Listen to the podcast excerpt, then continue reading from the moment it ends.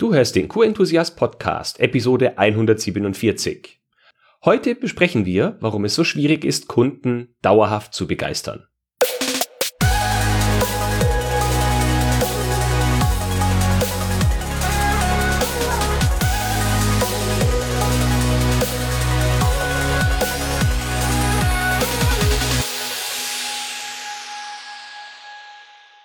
Ein enthusiastisches Hallo und willkommen zu einer neuen Podcast-Episode. In der letzten Woche ging es darum, wie QM Mitarbeitende begeistern kann und heute soll es darum gehen, wie wir Kunden begeistern können und warum es so schwierig ist, Kunden dauerhaft zu begeistern oder überhaupt zu begeistern.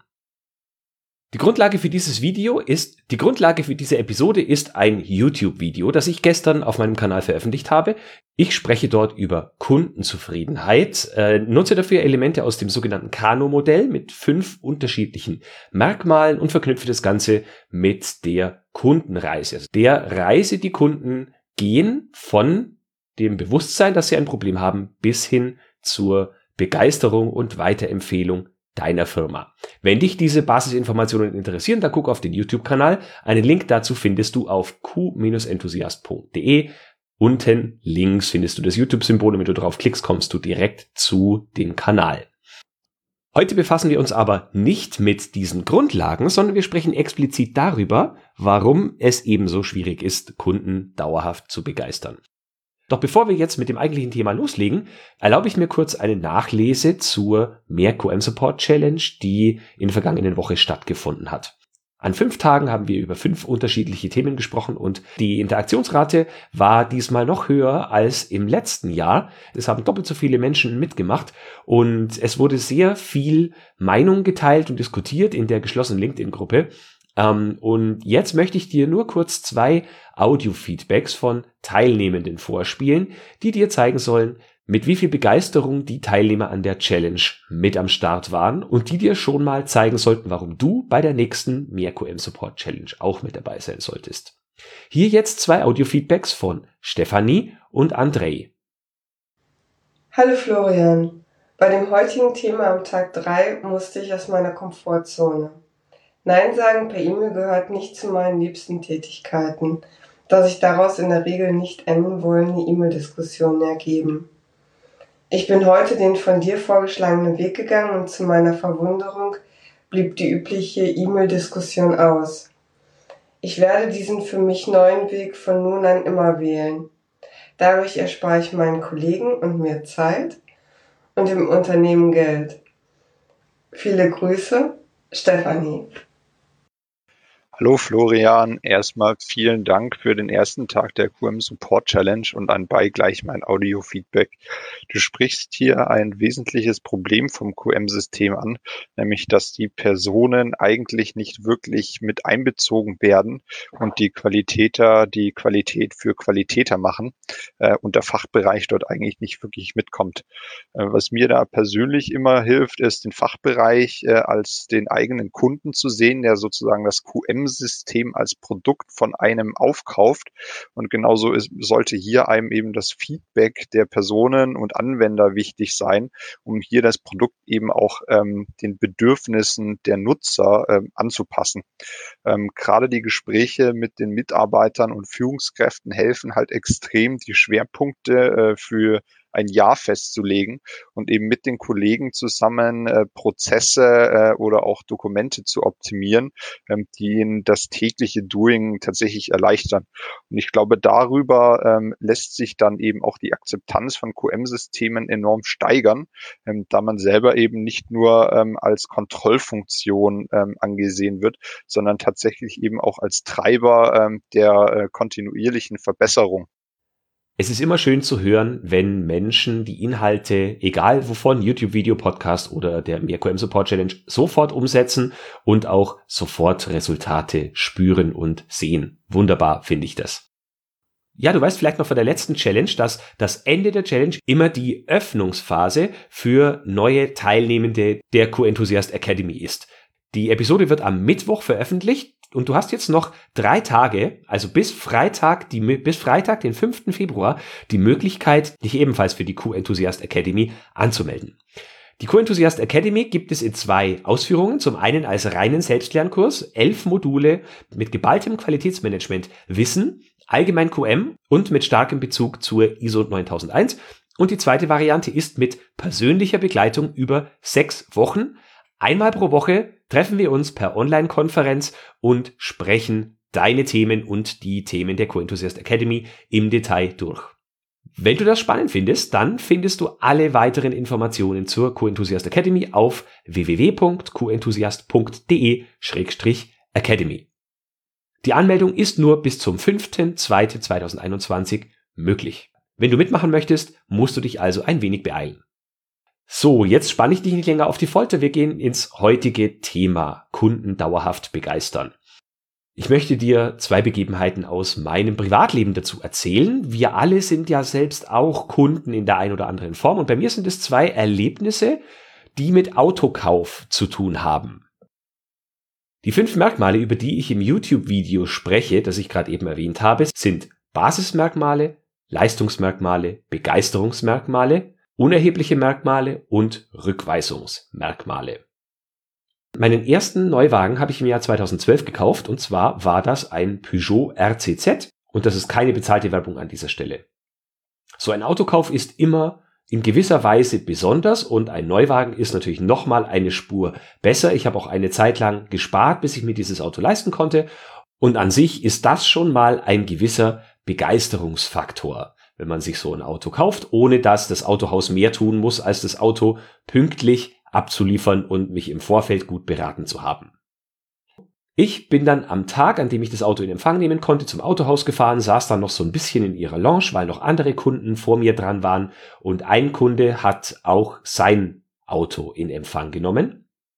Und ich habe dann gesehen, dass das Autohaus so eine Art Ritual hat, dass die Kunden, die ähm, die dort Autos kaufen, ein Foto mit ihrem neuen Auto vom Auto durch den Autoverkäufer gemacht bekommen, das sie dann nach Hause geschickt kriegen. Finde ich eine gute Sache, ist, äh, kostet das Autohaus so gut wie nichts und hat aber einen schönen Symbolcharakter und unterstreicht nochmal so ein bisschen diesen feierlichen Akt, ein Auto gekauft zu haben und viel Geld ausgegeben zu haben.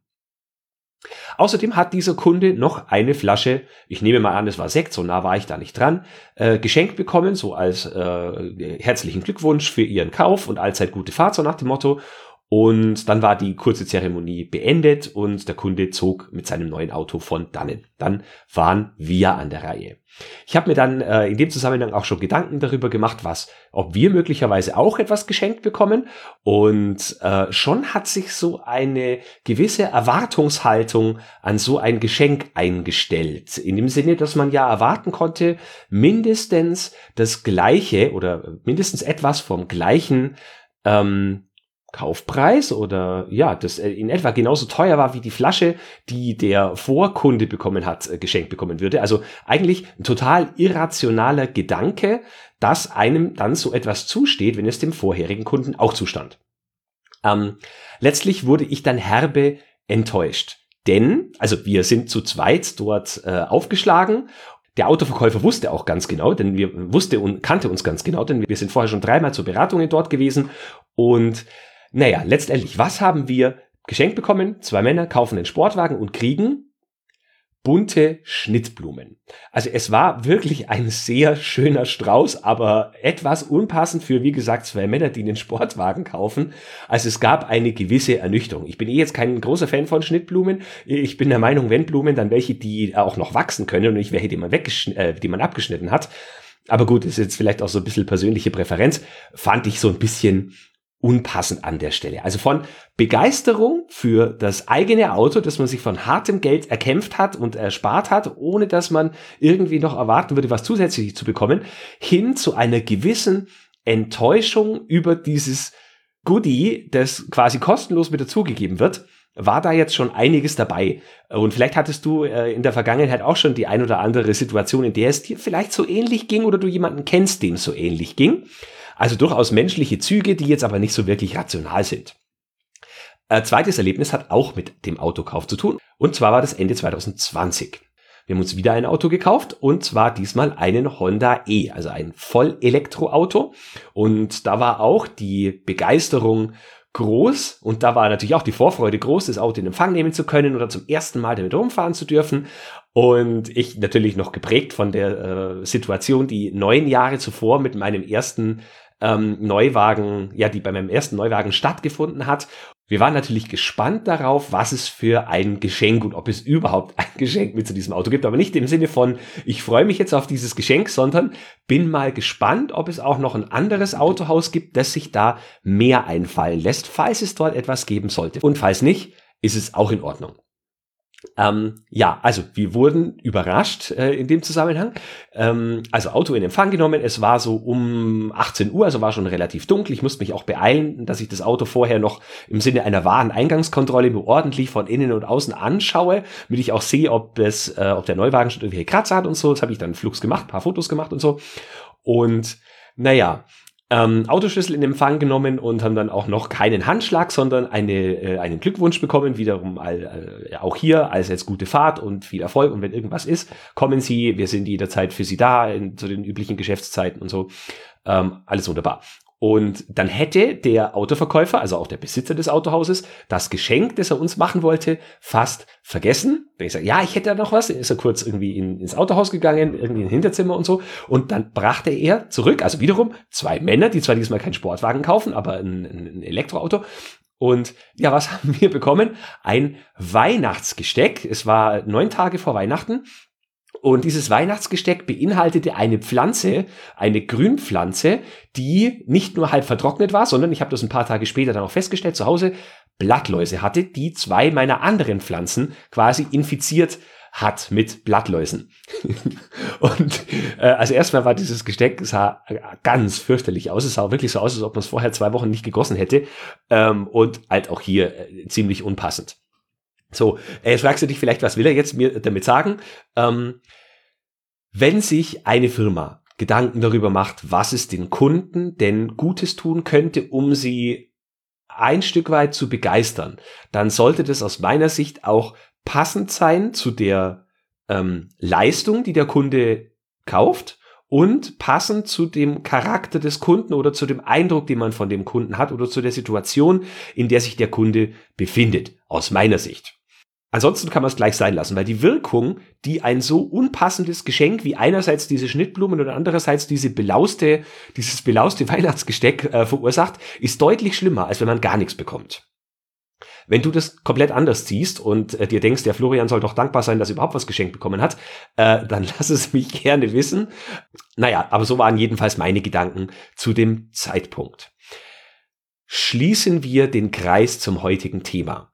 Im Qualitätsmanagement sind wir oft nur mit der Bearbeitung von Kundenreklamationen und Kundenanforderungen beschäftigt. Und hier sprechen wir nicht über Begeisterung, also wir tun aktiv wenig dafür, dass unsere Kunden begeistert sind, langfristig begeistert sind oder immer wieder begeistert werden, sondern wir rennen den Anforderungen der Kunden hinterher, haben alle Mühe damit, dass wir die Anforderungen erfüllen und die Reklamationen zu bearbeiten und unsere Stellungnahme zurückzuschicken. Wenn du dir mal die Kundenreklamationen aus dem letzten Jahr anschaust, und vielleicht hast du das dieses Jahr auch schon gemacht oder Ende letzten Jahres, dann schau mal ganz genau hin, wie viele Reklamationen Kriterien betreffen, die nicht ausdrücklich erwähnt wurden, also nicht in den Lieferverträgen, nicht in irgendwelchen Spezifikationen, nicht in Gesprächen mit Kunden, die aber trotzdem berechtigt reklamiert werden. Also äh, als Beispiel, die Firma, für die ich arbeite, hatte rund 160 Reklamationen letztes Jahr, was nicht wirklich viel ist, verglichen mit Millionen von Kilogramm Produkt, das wir verkaufen und in die ganze Welt verschicken. Ähm, und viele davon betrafen Dinge wie zum Beispiel beschädigte Säcke, die einfach beim externen Transport auf irgendwelchen Seefrachten oder so kaputt gegangen sind. Äh, in keinem Liefervertrag und keiner Spezifikation ist erwähnt, dass die Dinge unbeschädigt sein müssen, die wir dorthin schicken, aber es ist ein Faktor oder ein Kriterium, das erwartet werden kann vom Kunden. Und ja, schaut ihr mal an, wie viele der Reklamationen von euch, die ihr bekommt oder auch die ihr an eure Lieferanten schickt, betreffen Kriterien, die nicht explizit erwähnt werden. Das liefert euch schon mal einen Hinweis darauf, auf welche Arten von Merkmalen eure Kunden Wert legen. Sind es eher die Basismerkmale, eher die begeisterten Merkmale? Vielleicht sind es Merkmale, von denen ihr bisher dachtet, dass sie unerheblich sind, die für eure Kunden aber keineswegs unerheblich sind. Oder sind es vielleicht sogar Begeisterungsmerkmale, für die der Kunde eigentlich dankbar sein könnte, aber trotzdem resultiert daraus eine Reklamation oder eine Beschwerdung, eine Beanstandung, der Titel der Episode lautete ja, warum es so schwierig ist, dass wir unsere Kunden nachhaltig begeistern oder überhaupt begeistern und was Qualitätsmanagement dafür tun kann. Ich bin der Meinung, dass das Qualitätsmanagement vor allem drei Dinge dafür tun kann, um Kunden zu begeistern. Das erste ist, berate deine Kunden gut. Wenn die Kunden mit Fragen oder Anfragen an dich herantreten, schau, dass du sie so gut wie möglich beantwortest. Und zwar nicht beantworten, sag den Kunden nicht nur das, was sie hören wollen, sondern berate sie wirklich. Wenn du der Meinung bist, etwas, was der Kunde zum Beispiel haben möchte, ist nicht das Richtige für ihn, dann sag ihm das. Nicht dem Kunden nach dem Mund reden und glauben, damit ist der Kunde zufrieden. Die wenigsten mögen tatsächlich Ja-Sager und die Kunden, die spüren das, ob wir sie wirklich ehrlich betreuen und beraten wollen oder ob wir nur das sagen, von dem wir glauben, dass, sie die Kunden, dass es die Kunden hören wollen. Das zweite ist Verlässlichkeit. Antworte auf Anfragen. Antworte auch zeitnah auf Anfragen und antworte auch auf das, was tatsächlich gefragt wurde. Und wenn du es nicht weißt, dann verweise an eine Person oder leite die Anfrage einfach gleich weiter an eine Person im Unternehmen, die das beantworten kann.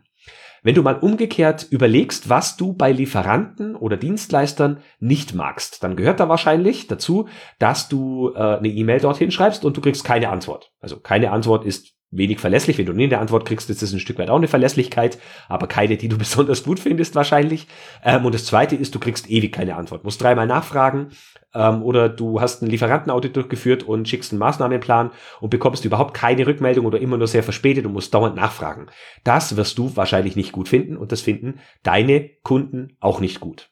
Also verhaltet euch so, wie ihr auch wollt, dass andere Menschen sich euch gegenüber so verhalten und ähm, schaut auch mal, wie ihr es finden würdet, wenn Lieferanten euch gegenüber sich so verhalten und verhaltet euch dann euren Kunden gegenüber genauso, wie ihr das von Lieferanten erwarten würdet.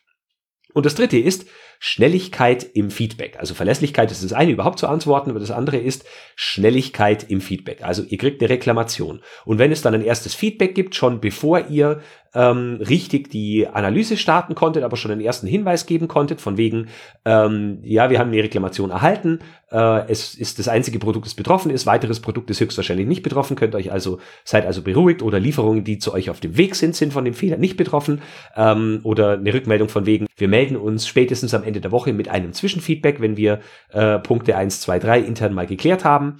Ähm, solches Feedback kannst du geben. Was äh, meiner Erfahrung nach ganz besonders gut ankommt, ist, wenn das Feedback, das von dir als Qualitätsmanager zum Qualitätsmanager des Kunden oder Qualitätsmanagerin des Kunden schneller ist als das Feedback, das der Kunde intern von seinen anderen Fachabteilungen bekommt. Da kommt richtig Begeisterung auf. Ich habe das nicht nur einmal erlebt, wenn es um Reklamationen, Beanstandungen oder nur Fragen oder Bitten um Hilfe geht. Ähm, wenn wir das Feedback schneller an die Qualitätsabteilung des Kunden geben, als der Kunde wiederum Rückmeldung von seinen Fachabteilungen bekommt. Also beispielsweise, wir haben eine Reklamation bekommen, eine Stunde später gibt es die erste Rückmeldung an den Kunden, haben Reklamation erhalten, prüfen dieses und jenes, hätten hier noch zwei, drei Fragen an äh, die Produktion, könnte die Fragen bitte weiterleiten. Dann habe ich es nicht selten passiert, das äh, habe ich es nicht selten erlebt, dass äh, unser Feedback deutlich schneller kam als die Rückmeldung vom Kunden, weil er dann sagte, ja, tut mir leid, ich habe die Rückmeldung von den eigenen Kollegen noch nicht bekommen, müsst noch ein bisschen warten. Und da entsteht tatsächlich Vertrauen. Wenn du das zwei, drei, vier, fünf Mal hast, äh, dann entsteht da eine richtige Vertrauensbasis und äh, Kundenauditoren, die fassen ein sehr starkes Vertrauen zu dir und deiner Firma und sind im Zweifelsfall sogar dazu geneigt, eher auf deiner Seite als auf der Seite ihrer eigenen Kollegen zu stehen, wenn es irgendwelche Dinge gibt, die tatsächlich von beiden Seiten unklar sind. Ich habe den Titel der Episode natürlich ganz bewusst gewählt, warum es so schwer ist, Kunden nachhaltig zu begeistern. Und meine kleinen Geschichten vom Autokauf äh, haben dir schon einen Einblick darin gegeben. Ähm, Begeisterung ist sehr subjektiv. Und Begeisterung bei der gleichen Sache ist nicht nachhaltig. Also sobald du eine Sache, die dich einmal begeistert hat, ein zweites Mal erlebst, nimmst du es entweder als Leistungsmerkmal oder als Basismerkmal auf.